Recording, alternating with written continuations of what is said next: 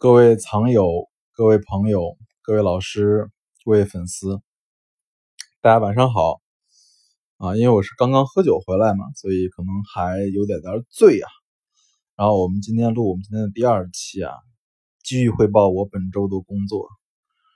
本周的工作刚刚讲过了，说卖给别人三个官窑盘子，然后送到遇见宝珍。结果是什么呢？结果是三个盘子里面的一对儿的陈陈年的碗被鉴定成是仿品，而这对碗其实是我从中国官窑瓷器的 TOP 五的某位大行的手里买回来的。然后当晚通知我说这个瓷器是赝品的，我客户就要跟我说怎么处理。然后我打电话给这个大行，大行说他去找遇见，因为他也是遇见的专家嘛。然后跟遇见就是确定是要复审，结果第二天白天复审之后，仍然定为说是赝品。这时候我我觉得就有点有点不太舒服了吧。然后他说说小孙你别着急，然后最后晚上又找了这个文物局的专家来鉴定啊，还说是赝品。哎，嗯，我们先说这件东西吧。这东西其实我自己看啊，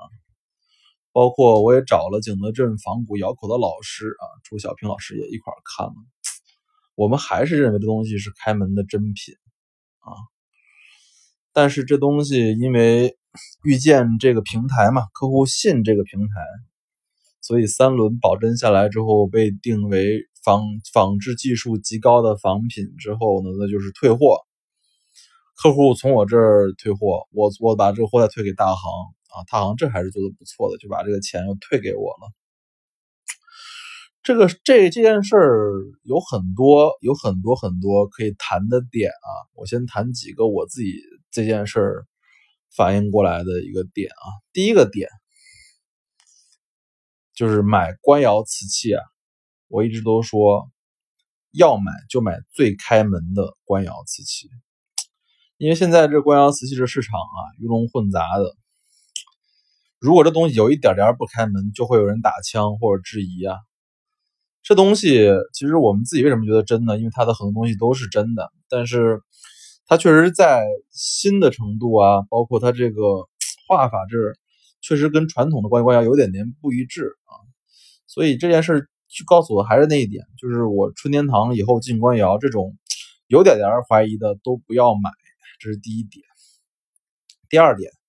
也是我经常讲的一个事儿，就这一行你谁都不要全信啊，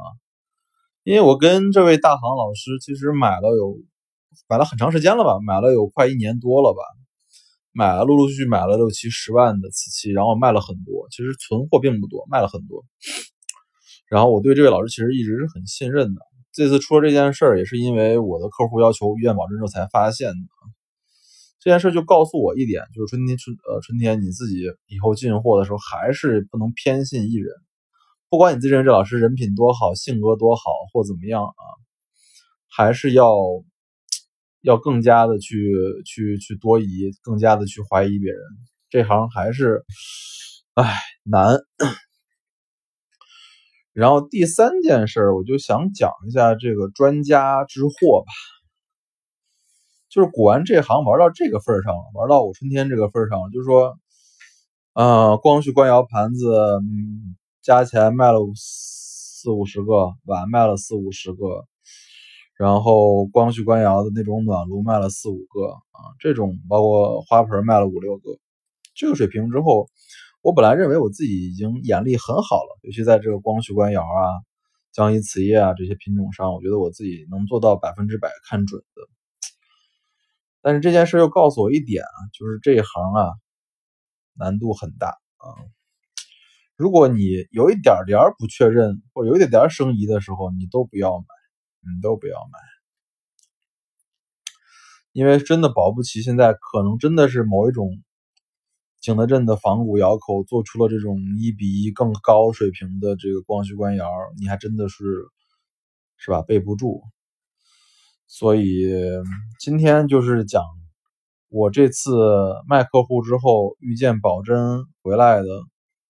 嗯，几件事儿啊，其实给大家讲的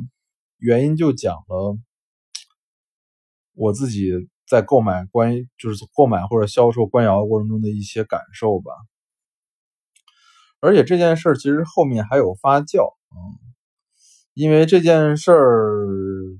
其实我觉得就是市场上没有统一的话语权，玉剑说的东西也不一定真，大行说的东西也不一定全对，文物局说东西也被人歧视。现在可能世界上唯一的标准就是耿宝昌老先生喽，但是这种级别的人出来帮你鉴定的可能性是非常非常小的。所以，在这个市场上没有统一口径、统一标准、统一第三方的情况下，我认为大家买瓷器就是坚定那一点吧，尽量先买流传有序、有可靠记录的官窑。第二就是买这十个专家看完都觉得是大开门的官窑。